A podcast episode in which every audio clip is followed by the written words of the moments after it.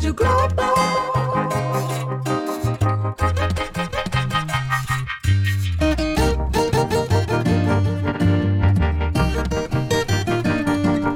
Rádio Globo, Rádio Globo. Rádio Globo, Rádio Globo. Rádio Globo. Se toca você, toca aqui. Felicidade Ilimitada Rádio Globo. Para quem quer ser feliz dentro e fora do trabalho. Felicidade ilimitada. Apresentação: João Paulo Pacífico. Olá, muito bom dia para você que acordou nesse sábado maravilhoso no Brasil inteiro. Bem-vindo ao Felicidade Ilimitada dessa semana. O programa da Rádio Globo para você que quer ser feliz dentro e fora do trabalho. Então, todos os sábados, às 7 da manhã, nos 94.1 FM de São Paulo, 98.1 FM do Rio de Janeiro e em todas as nossas afiliadas, tais como dois exemplos hoje: Juiz de Fora, palmas para Juiz de Fora e Londrina também. Então as duas selecionadas hoje foram Juiz de Fora e Londrina. Nosso papo aqui é sobre mundo do trabalho, felicidade, carreira e muito mais. Eu sou João Paulo Pacífico e te convido a participar aqui com a gente. Toda semana você pode mandar os comentários pro meu LinkedIn, pro do Grupo Gaia, da Rádio Globo, enfim. E hoje o tema é super interessante.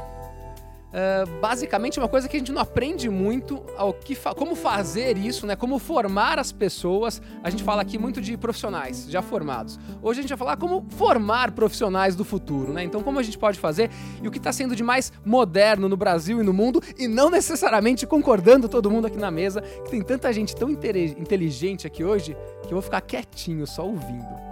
Então começando com ela, que vocês já ouviram uh, alguém com sobrenome parecido aqui no programa, que é o meu amigo, mas ela é minha amiga também, tá? Doutora Lorraine Martins, que é psiquiatra da infância e da adolescência, uh, mestrado pela Unifesp e hoje é doutoranda também.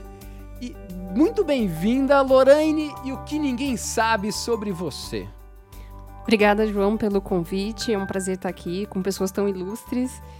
E o que ninguém sabe sobre mim, aproveitando o tema da educação, é que eu estudei a minha vida inteira em escola pública. Eu sou médica formada pela Federal do Paraná e hoje a gente tem um, um gargalo muito difícil para a entrada nos cursos de medicina e apesar das adversidades da vida e ter estudado a vida inteira em escola pública, eu passei no vestibular de medicina numa universidade federal e então também segui minha formação com faculdade, mestrado, residência, doutorado, tudo em universidades públicas. Que demais, hein? Que demais. Eu tava lendo ontem uma reportagem, até de fora, uh, então não vou ser super preciso, mas que ele mostrava, mostravam que meritocracia não existe. Que pegavam uh, pessoas e aí uh, de, que nasceram de pais com mais dinheiro e com menos dinheiro, e pessoas que nasceram com pais com menos dinheiro, mesmo os que tinham mais potencial, não iam tão longe do que os que nasciam com pais com mais dinheiro com menos potencial. Então, o fato do pai ter mais dinheiro ajuda demais no, no, sucesso até profissional do filho, né? Interessante você falar sobre isso, que essa semana saiu uma matéria chamada, internacional também, né? Os Einsteins que estamos perdendo. Fizeram Olha. uma correlação entre o, o nível de tecnologias inovadoras nos Estados Unidos e a taxa, e a declaração de imposto de renda dos pais dessas pessoas. E a chance de você ser, é, ter uma patente, né, desenvolver uma tecnologia e registrar uma patente é 10 vezes maior se você for filho desse 1% da população que detém o maior poder aquisitivo nos Estados Unidos. E aí, só para a gente dar um start nessa conversa, ou vai todo mundo junto ou não vai ninguém. Então, acho que é uma das questões até que eu queria levantar para a discussão, que é a... É a democratização do conhecimento e que quanto mais gente tiver acesso a maior informação, a informações, tecnologias e conhecimento, todo mundo cresce junto. Então vamos formar mais Einstein. Para formar mais Einsteins, temos aqui a querida Patrícia Ribeiro, que ela é diretora de operações no Colégio Vértice, atuou 20 anos no mundo corporativo, já foi diretora de marketing da Unilever, enfim, e agora uh, no Vértice formando os futuros Einsteins do Brasil. Muito bem-vinda, Patrícia, e o que ninguém sabe sobre você? É, obrigado pelo convite, estou muito feliz de estar aqui, de Felicidade falar... Felicidade limitada! Exatamente, falar sobre isso, porque formar jovens também é contribuir para o projeto de vida deles e para a felicidade futura, né?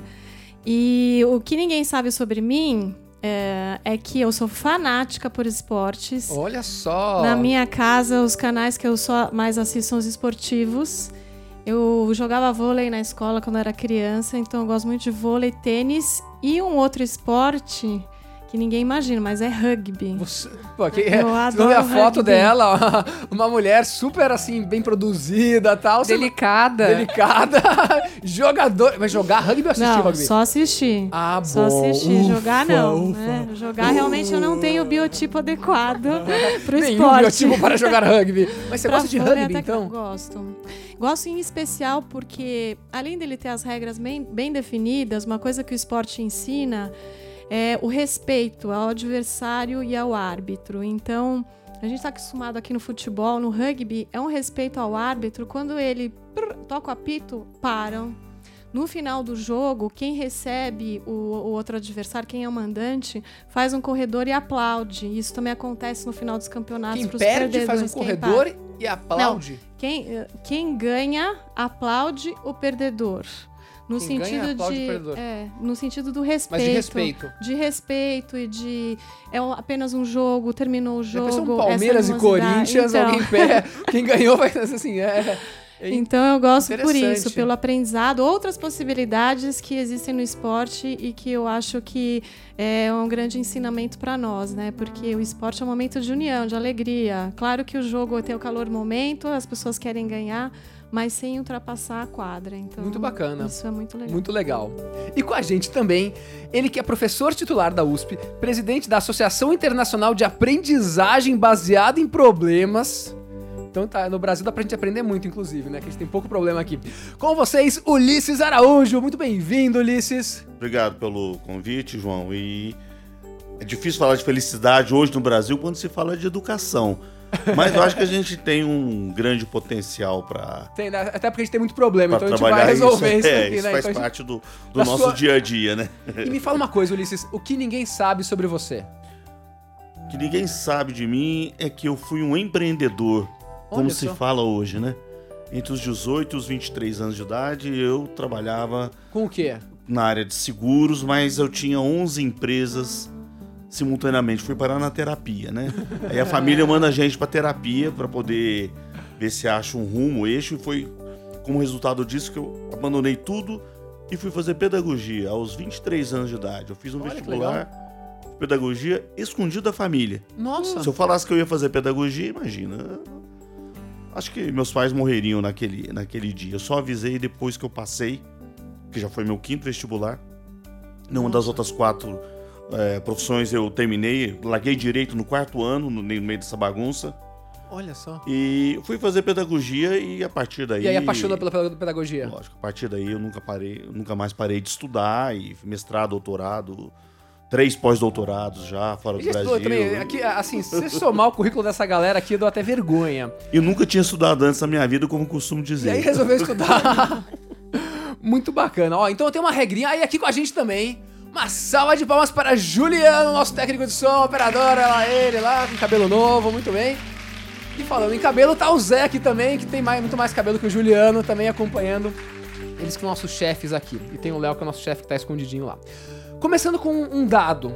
Estudo realizado pela Dell Technologies prevê que aproximadamente 85% das profissões em 2030 ainda não foram inventadas. Então vamos lá, daqui a 11 anos, ah, 85% das, das profissões, não sei se é 85, 80, 70, qualquer número que seja, é muita, é muita profissão que não existe ainda. Patrícia, Sim. Você tá formando essa galera. Eu também vou estar no mercado, espero, né, daqui a 11 anos. Ah, se o rádio não acabar, se a Gaia não acabar, se Ah. vai, vai- vai continuar. O rádio continua. O Zé garantiu aqui pra mim que o rádio vai continuar, né? O rádio já passou por todas as crises do mundo. Então, por isso, continue assistindo e compartilhando esse programa, tá, gente? Por favor. Uh, Paty, e você? Você tá formando profissionais pra uma profissão que sequer existe ainda. Uhum. Como você tá olhando pra isso? Você, na verdade, vértice, né?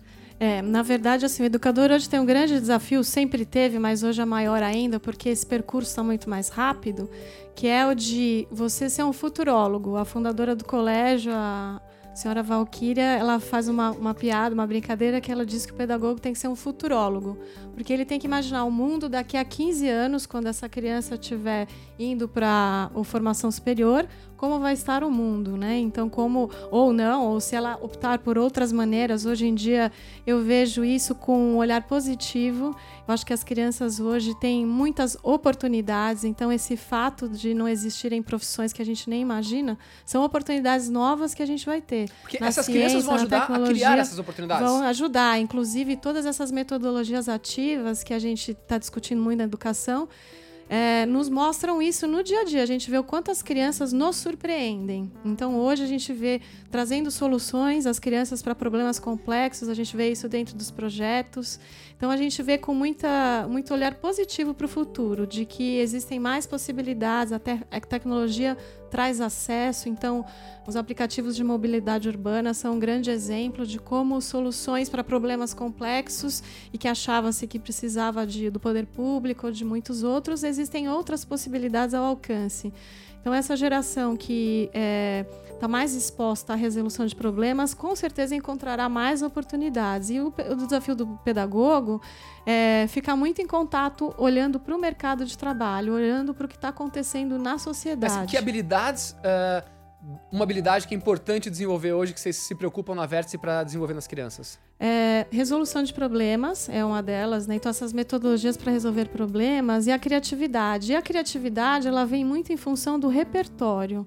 Então, assim, uma pessoa pode ser criativa quando ela tem bastante repertório e liga os pontos que parecem desconexos. Então, essa, como o colega estava citando, Ulisses, antes, sobre a cultura maker. Então, agora a gente está nesse processo de fazer um laboratório eh, de cultura maker, porque realmente, assim, é, colocar elas em, em situações onde com poucos recursos ela tem que criar é o que vai treinando esse cérebro, vai formando, vai criando esse raciocínio que deve ser si- assim ah, multiplicado muitas vezes para que ela esteja pronta para replicar isso no futuro. Eu comentava com a Priscila que a gente tem um projeto agora que está esse ano na plataforma lá Vértice Tech, que é a frente de tecnologia do colégio, chama-se Startup in Schools que é, uma, é, um, é um projeto onde os, os alunos são divididos em grupos, são colocados com uma questão social que eles têm que criar uma startup que vai oferecer solução para esse problema social. E através do design thinking que eles são preparados, eles vão criar essa, essa ideia de negócio, fazer um business plan, fazer um plano de negócio, e depois vão ser treinados para programar e fazer o aplicativo na plataforma do Google. E aí vão terminar o projeto com esse aplicativo e vão apresentar para uma banca examinadora. Muito legal. Você desenvolve de várias incubador. habilidades. Várias. É Tibum que a gente. Tibum! assim? É a qualquer momento, de maneira gentil, amável e compassiva, você fala Tibum para interromper o coleguinha. Ulisses, manda bala. interrompendo, já que eu já interrompi, eu queria entrar um pouco nessa discussão e voltar na minha fala inicial, né? É, porque essa, isso que a, Que é Patrícia. que a Patrícia falou é extremamente importante nos dias atuais, a partir da sua pergunta, e é onde hoje em dia a gente fica. É, é difícil ser feliz no Brasil quando você fala de educação com tudo isso que está acontecendo. Porque hoje você tem um discurso é, oficial que vai exatamente na direção contrária ao que você perguntou e que ela respondeu. certo? Isso é, é motivo de muita preocupação. O mundo inteiro está indo na direção hoje, exatamente sem saber como que será o futuro, Uhum. essas profissões do futuro, e que, portanto, a base, que é o que, quando você estuda o que acontece no, no Vale do Silício, que é onde surgiram hoje, ultimamente, todas as grandes corporações, as maiores empresas do mundo, e mesmo em qualquer país do mundo, você tem um modelo educacional que tem como princípio o construtivismo. Que é construir algo. É, é quando você não sabe ah, que, a realidade ela vai ser construída ou co-construída pelas pessoas, pelos alunos, pela sociedade. O mundo não está dado. Como a gente aprendeu na nossa escola, tipo assim, o universo está dado, a gente tem que ir lá e descobrir. Agora não, a gente pode construir coisas que nunca a humanidade pensou. Isso tanto na tecnologia quanto em questões pontuais. É esse, é esse modelo é, que a gente fala epistemológico, né, de conhecimento, que leva à construção de. O que é de- cultura maker, que a Patrícia falou? Pois é, de, de competências como criatividade, como resolução de problemas, quer dizer, o sujeito ele é ativo. Ele não é mais aquele aluno que fica passivo esperando o mundo dizer para ele como que o mundo é. Ele agora constrói o mundo. A cultura maker, ela vai nessa direção, onde eu vou utilizar, por exemplo, projetos e para construir é, tanto pode ser, eu falo, objetos concretos, que é os laboratórios makers, Seja um Lego, é uma cultura maker? você pode usar o Lego para construir uma, um objeto qualquer. Você pode utilizar uma impressora 3D, que é o mais comum, uma cortadora laser, para poder construir uma árvore, construir um, um, um brinquedo, é, construir um jogo. A gente trabalha com crianças, por exemplo, onde ela vai criar o seu próprio jogo, não receber o jogo pronto. Ela vai construir o jogo. Para isso, a escola oferece muitas Então, vezes. E essa é uma, uma grande diferença hoje em dia, né? Que eu vi da Lorraine. É, as, ah, antigamente a escola ela ia lá e jogava o conteúdo para as pessoas, para os alunos, que eles ficavam ah, de forma passiva recebendo isso. E hoje em dia, não. É, é uma coisa muito mais de tentar desenvolver essas novas habilidades nos, nos jovens. É, eu acho que o Peter Sand, que escreve junto com o Egan, ajuda a gente a pensar um pouco sobre esses modelos educacionais e para que serve então o espaço da escola. né? Perfeito, boa, O boa que pergunta. vamos fazer no espaço da escola, considerando que boa parte do conhecimento hoje é gerado é, na internet, né? Os alunos fazem pesquisa, assistem aulas no YouTube.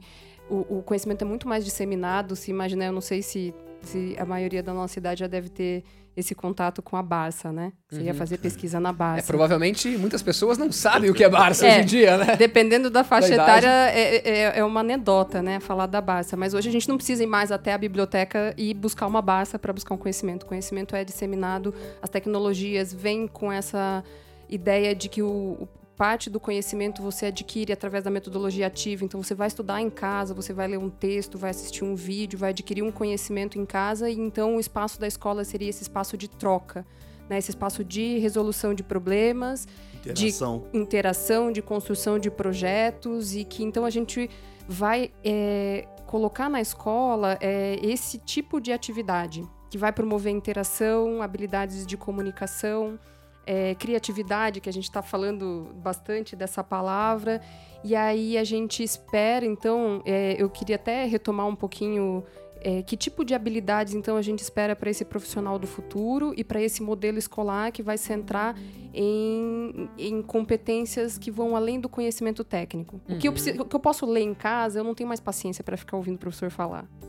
Né? Então eu vou para a escola para discutir o meu conhecimento Mas isso para todas as idades? para todas as idades, para todas as idades. Inclusive os aplicativos de, de, de, de estudos em casa tem para criança de qualquer faixa etária, né? De criança vai adquirir um conhecimento em casa e até isso está até envolvido em questões de custo, né? O quanto custa você manter uma estrutura como uma grande escola em que o aluno passa 12, 16 horas na escola por dia e enquanto ele poderia ter parte desse conhecimento adquirido em casa e parte e, e leva esse conhecimento então para fazer uma troca no ambiente escolar, né? Então, quando a gente fala de resolução de problemas, de criatividade para resolução de problemas, a gente está falando de um processo final no, no sentido do nosso cérebro. Tá. O fim do processo é a criação de uma estratégia nova, a resolução de um problema. O que, que vem antes? Em primeiro lugar, vem regulação emocional. Então, o autocontrole, a capacidade de refletir, de coordenar as próprias emoções, vem antes de tudo, né? Então, a gente hoje fala muito em habilidades socioemocionais em todas as faixas etárias, em especial na primeira infância, para ajudar a criança a conhecer a si mesma, a regular as próprias emoções e então se comunicar de um ponto de vista de alfabetização emocional com outras crianças e com os adultos. Em seguida, vem as funções executivas. Uma criança equilibrada emocionalmente consegue, então, prestar atenção, memorizar, planejar, regular o aprendizado, então adaptar com flexibilidade mental aquele aprendizado a determinada situação. E, então, na ponta do processo vem a resolução de problemas. Então, eu queria só encadear Legal essas isso. ideias para que a gente, a gente espera que essa criança vá para a escola e resolva um problema complexo.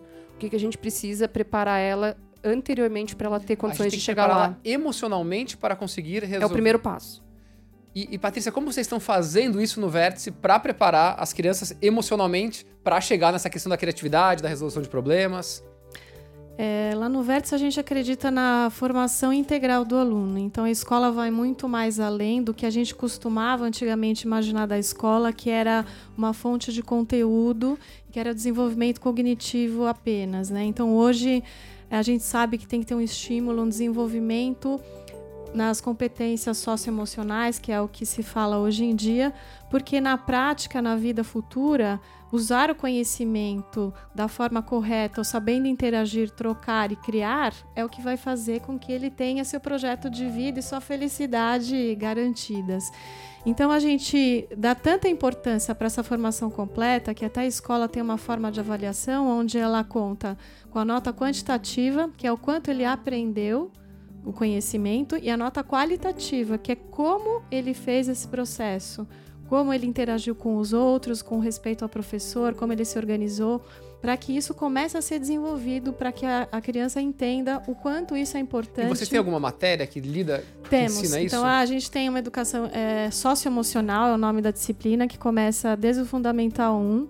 A educação infantil é isso feito durante todo, pro, pros, ah, todo o dia.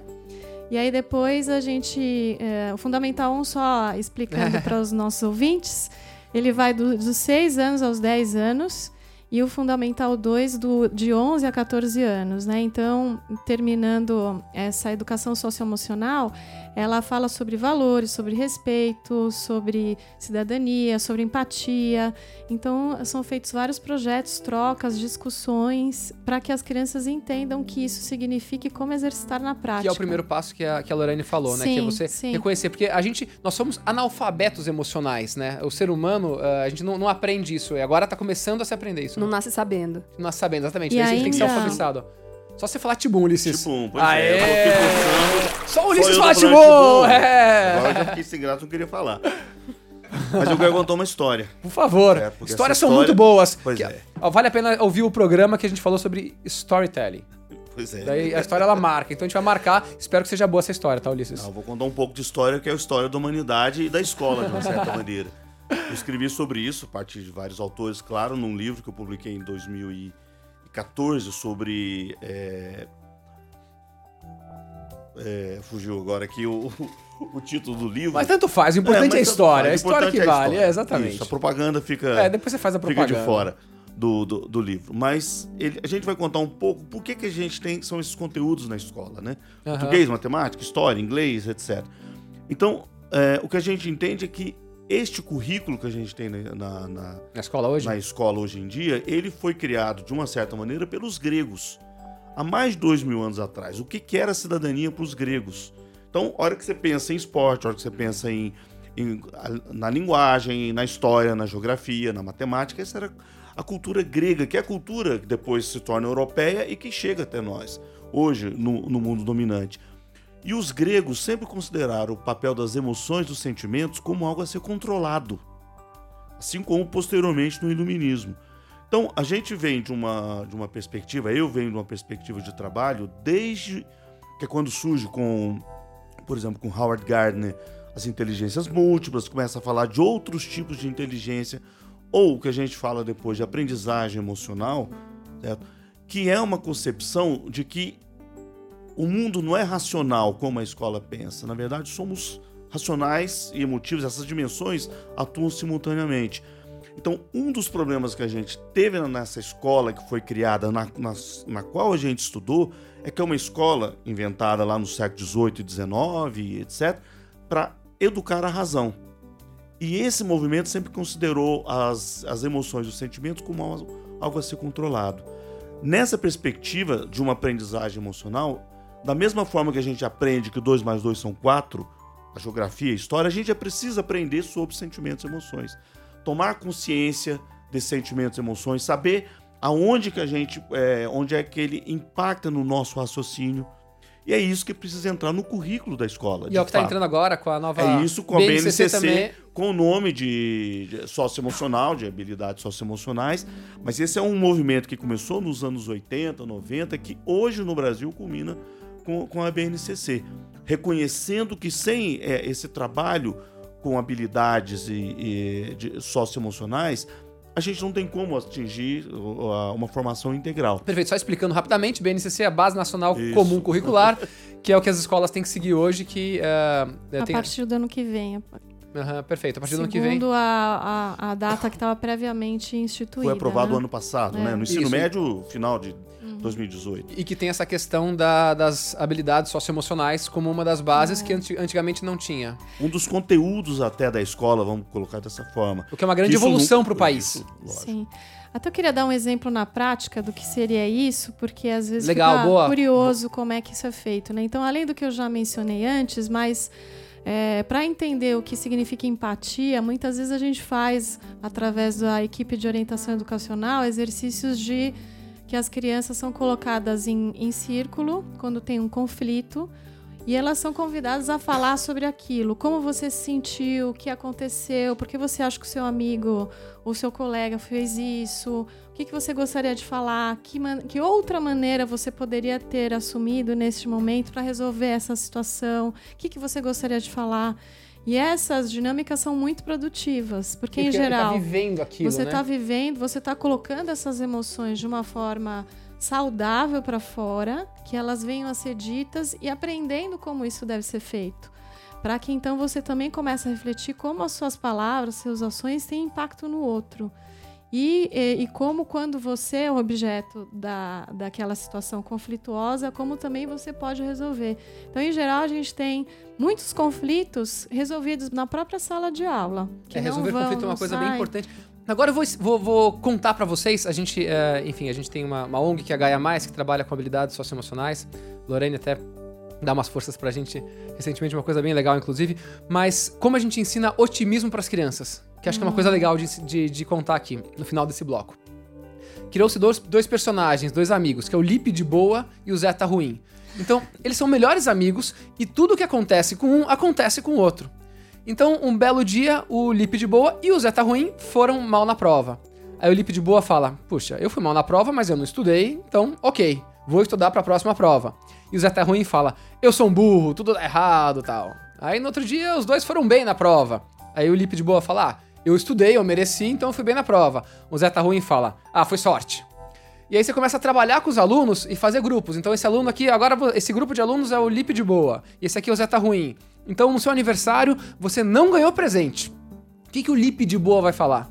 E o que, que o Zeta ruim vai falar? Agora inverte. Então quando você faz o aluno ah, ser um personagem e sabendo que o Lipe de boa ele sempre olha por uma ótica positiva, otimista, e o Zeta ruim por uma, por por uma ótica negativa, você está ensinando ele ah, o que, que é otimismo e o que é pessimismo. Isso pode ajudar bastante no desenvolvimento.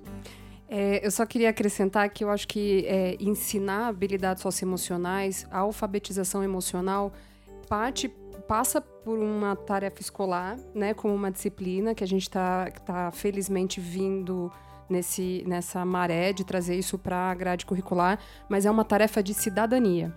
Porque Olha só. diante de tanta adoecimento mental, tanto sofrimento psíquico e tanta incapacidade de lidar com sentimentos negativos, emoções negativas, não cabe só à escola é, colocar no currículo uma disciplina como essa. Cabe com o filho, com o vizinho, com o sobrinho, com o neto.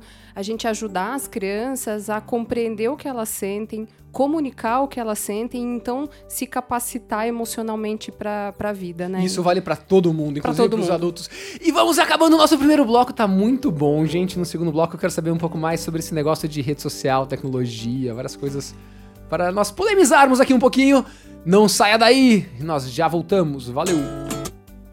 Felicidade ilimitada Rádio Globo. Pra quem quer ser feliz dentro e fora do trabalho. Felicidade ilimitada. Rádio Globo.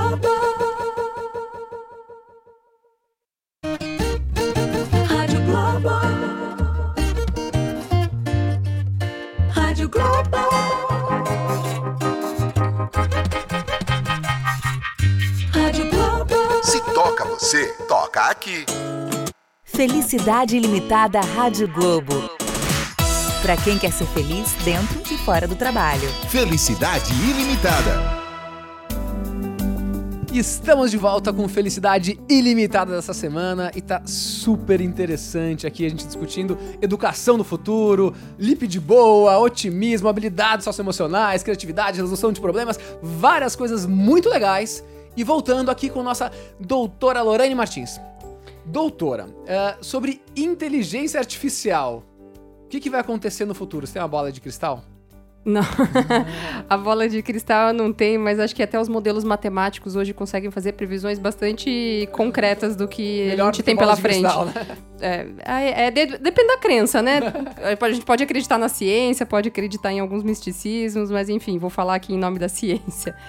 É, isso é uma discussão importante, né? A inteligência artificial está assumindo grandes funções na operacionalização do dia a dia, a tecnologia traz essas facilidades e, e aí a gente se pergunta, né? Será que essas daqui a 10, 15 anos as profissões então vão ser todas tomadas pela inteligência artificial e a gente vai viver em Matrix? Então, tipo, né? robôs farão tudo, nós ficaremos só olhando Isso, as coisas isso. acontecerem, né? E isso está acontecendo numa velocidade incrível, né? O conhecimento tecnológico está assumindo uma, uma velocidade incrível e a inteligência artificial já é uma realidade.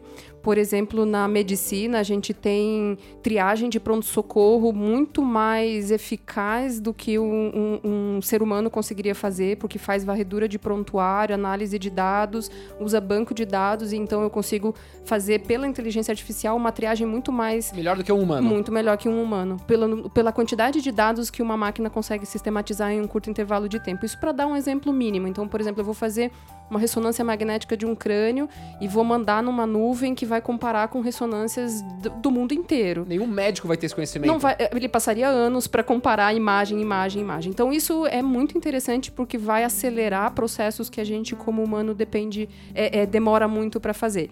E aí o que, que sobra pra Não, gente? É muito né? triste a humanidade. Não. O programa Felicidade Ilimitada vai ser uma Pelo contrário, é ilimitada, ferrou. Pelo contrário, a gente tem muito mais tempo e disponibilidade para ser criativo. Né, para ter disponibilidade para usar o nosso conhecimento em outras áreas. E aí tem uma diferença interessante do que de, de quem estuda a questão da inteligência artificial. O nosso corpo se desenvolveu na história da evolução em bilhões de anos.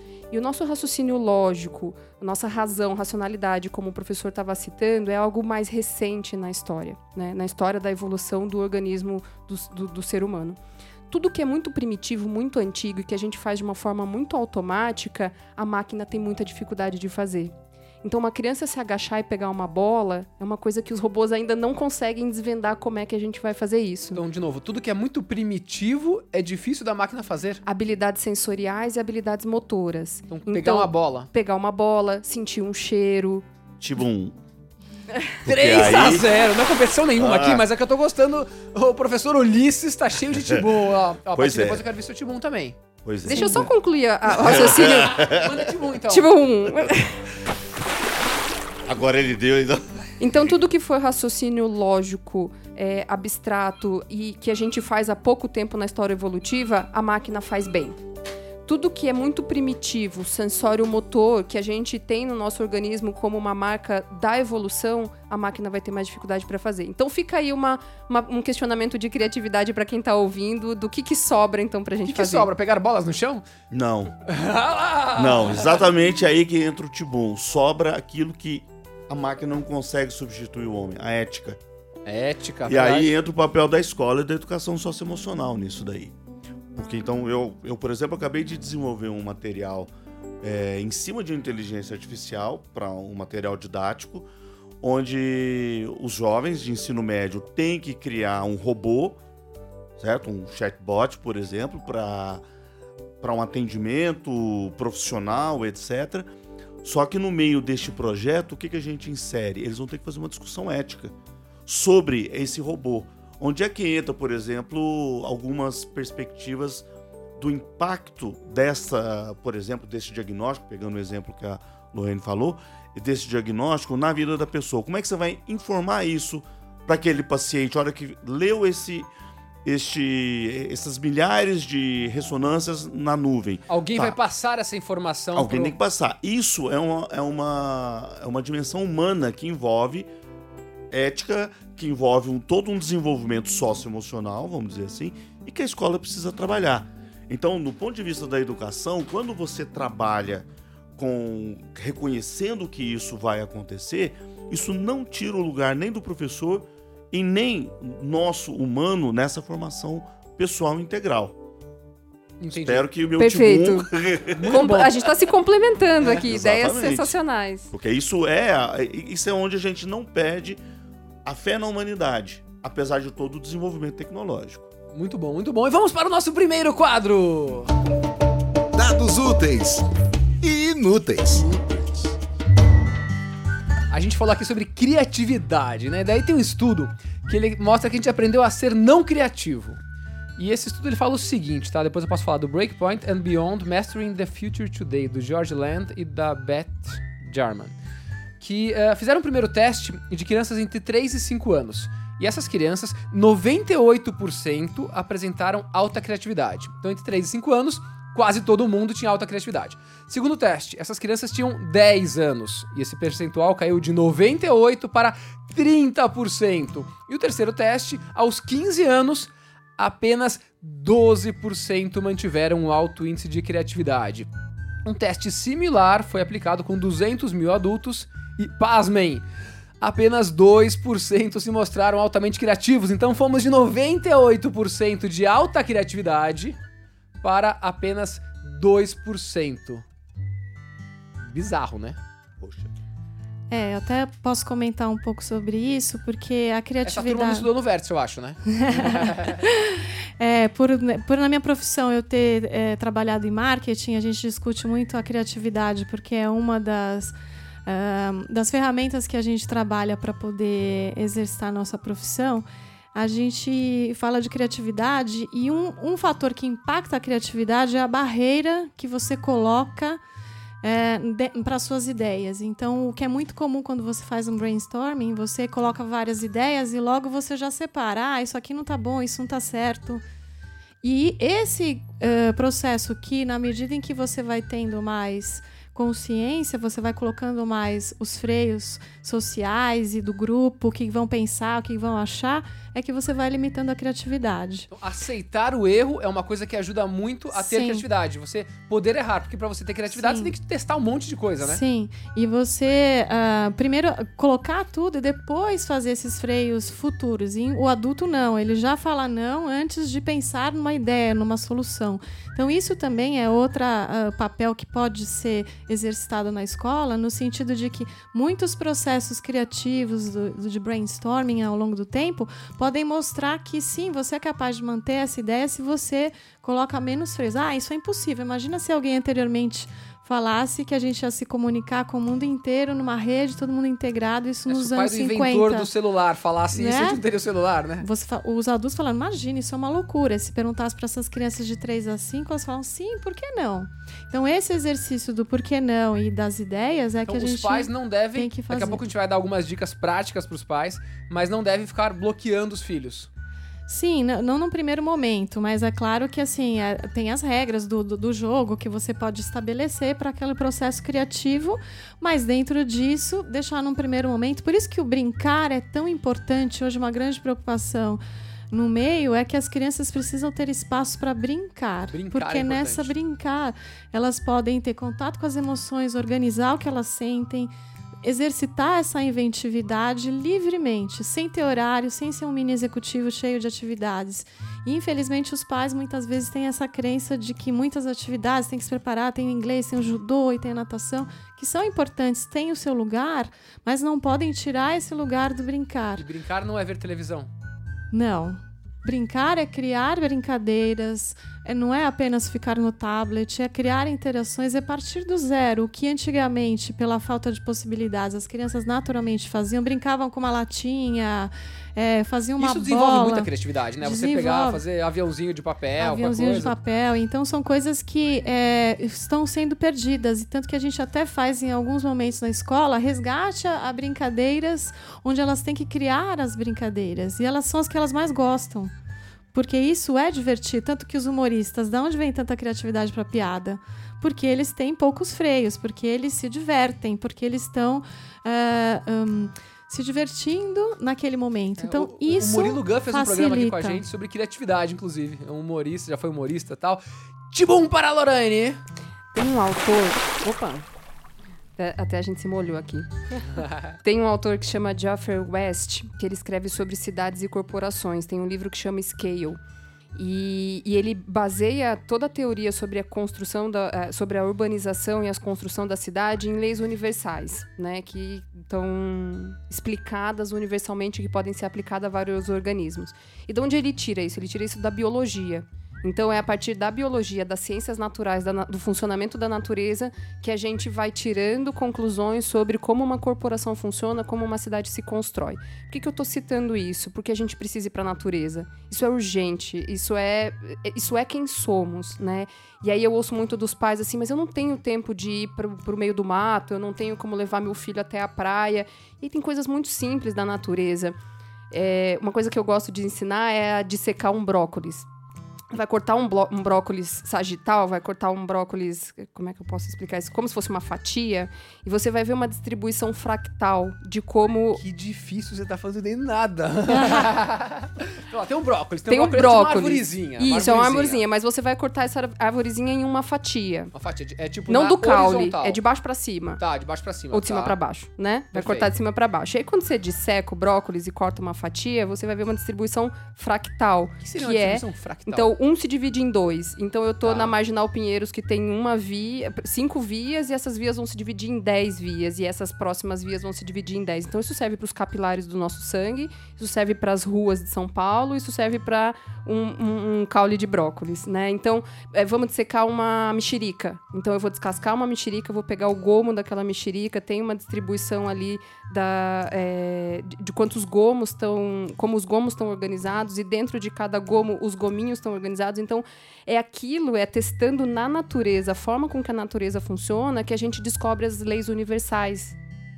Mas isso é uma brincadeira legal pra fazer com os filhos, por exemplo? Isso, exatamente. Eu não preciso ir até a floresta amazônica para explicar para uma criança o que é uma árvore. Você né? pega um brócolis, corta e mostra. Isso, e como a gente estava falando antes, né? Como é que a gente brinca hoje? Onde surge a criatividade, né? Então acho que a gente pode cortar aqui pro nosso colega continuar essa Ulisses! discussão. Eu quero ver Isso, se vai eu tô aqui discordar. Ulisses, coçando. Ulisses não discordou ainda. Opa.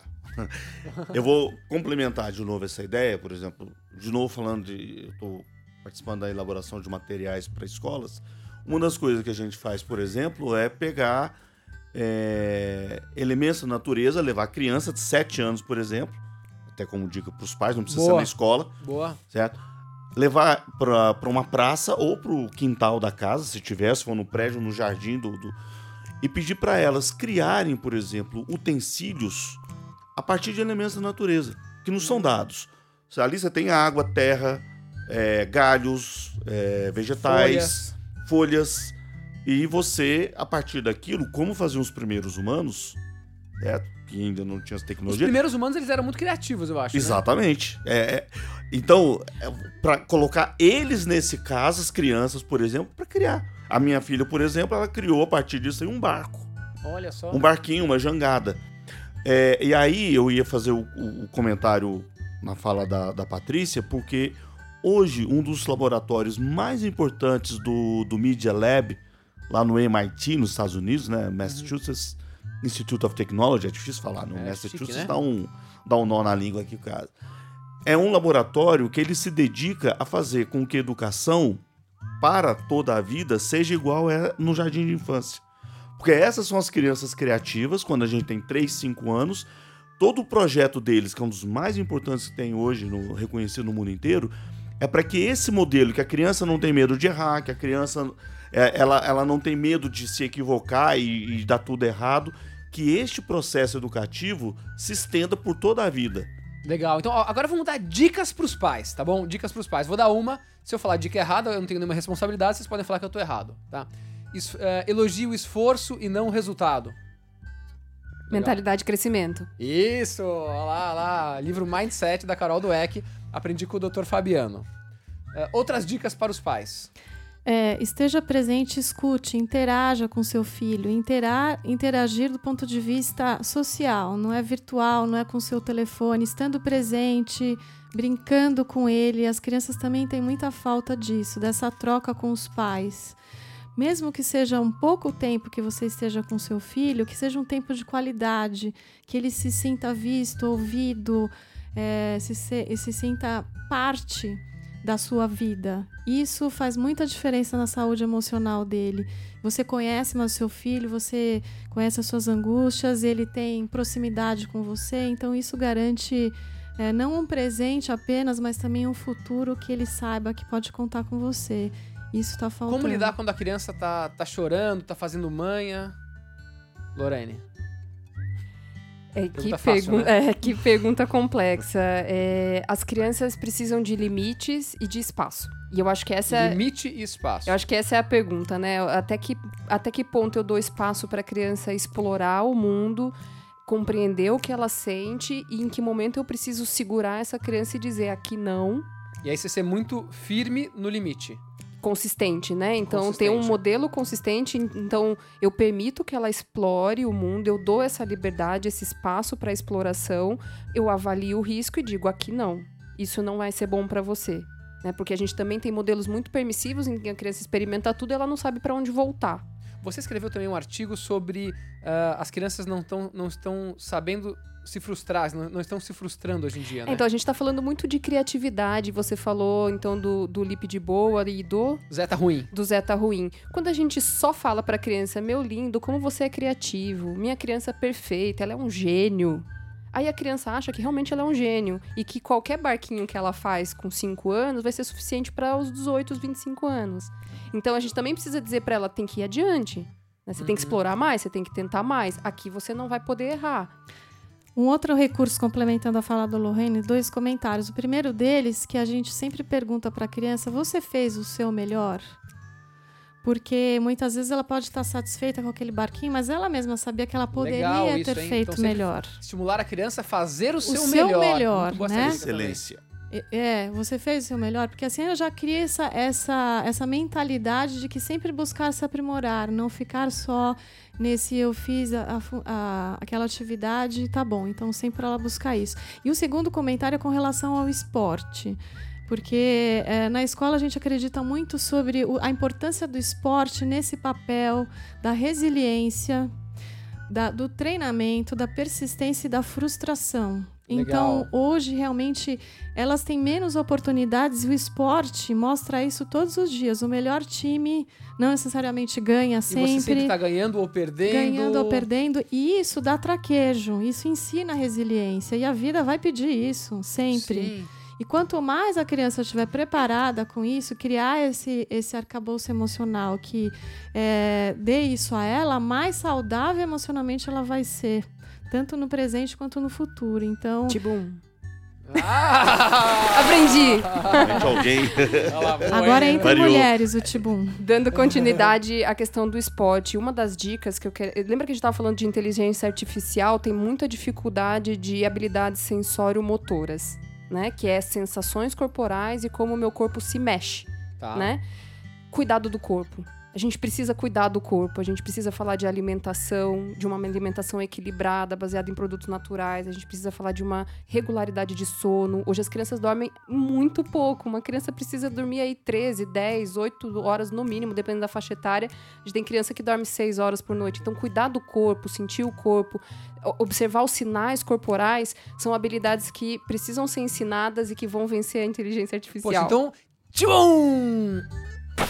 Vou falar um estudo super recente, agora aqui de março, que saiu no World Happiness Report, tá? Então uma coisa super recente. E eh, eu tô com um gráfico aqui na minha mão e vou falar alguns dados que são eh, muito em linha com o que vocês falaram, inclusive. Que é a correlação entre atividades e felicidade geral de alunos entre o oitavo e décimo grau eh, lá fora, que aqui é entre 13 e 16 anos, tá? Monitoramento entre eh, 2013 e 2016. Olha só, o que que faz que atividades estão mais correlacionadas com a felicidade geral? Um, dormir. Dois, esportes e exercícios. Três, interação interpessoal. Quatro, quarto, ah, trabalho voluntário. Depois, ir para cinemas. ah, enfim, por aí vai. E aí, Não entrou escola aí? ah, não, não, porque eles não Você olharam na vê. vértice. Ah, e aí eh, tem aqui as atividades que são correlacionadas com menos felicidades, com mais infelicidades. E olha que coisa. Enfim, todas as que são correlacionadas com a infelicidade têm a ver com atividades no telefone. Todas. Então vai de ah, internet, jogos no computador, mídia social, ah, passar- ficar sozinho. tempo de lazer sozinho, texting, que é mandar mensagem, videochat, falar no celular, eh, notícias na internet e ouvir música sozinho também. Então vocês olham que eh, ficar no celular, eh, segundo essa pesquisa aqui, feita em vários países, enfim, está mais correlacionado com a infelicidade. E atividades como esporte, como dormir, como interação social, isso deixa as pessoas mais felizes. E hoje tem, eh, e aí agora eu quero jogar para vocês, me falem sobre mídias sociais, o que fazer com as nossas crianças. Ulisses, você, Ulisses. É, você olhou pra mim agora e falei, agora É. me pegou no contrapé agora. É, eu sou uma pessoa que não tenho preconceito, apesar que eu pessoalmente uso muito pouco mídias sociais, dependendo do que você chama de mídias sociais, Facebook, mas por É, exemplo, Facebook, WhatsApp, Instagram. WhatsApp todos os dias, a todo LinkedIn. momento, por exemplo.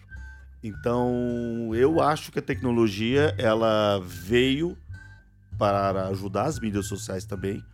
São mudanças significativas. A minha vida mudou positivamente a partir do e-mail e do WhatsApp, de ferramentas como E essa. do Instagram, você tá no Instagram? Não, não, tá no Instagram. Uso, não uso o Instagram. O problema, de novo, como toda mídia social, e eu vou puxar pro foco nosso aqui, que é as habilidades socioemocionais, para a questão da ética. O que você faz dessas mídias sociais? É, é, ao contrário do que muita gente muitas vezes coloca que as mídias sociais ou que a tecnologia ela afasta as pessoas, eu acho que pelo contrário. Ela aproxima as pessoas Ele é um meio. de maneira diferente. O que existe hoje é uma diferença, porque antes essa comunicação, essa interação era só no tete a tete, pessoal, e hoje ela ocorre de forma É diferente. porque você não tá postando foto no Instagram. Agora eu quero ver aqui das nossas especialistas. Patrícia, é um problema hoje mídias sociais para os alunos? É, o que a gente tem que encarar é que assim, a mídia social, assim como a tecnologia, é uma realidade. Então, ela, a gente tem que, com o papel de educador, ah, preparar as crianças e os adolescentes para essa realidade. Para saberem usar. Saberem usar. Porque não é vai que falar, eu "Não iria existe, não chegar. existe", é, não, não. existe, né, estamos fora. É uma realidade deles, eles têm. E nossa também, né? Então é uma realidade da vida moderna. Mas o que, que precisa ser feito? Primeiro precisa ensinar o que é o espaço público e o privado. Eles estão no momento onde eles confundem essas duas realidades, né?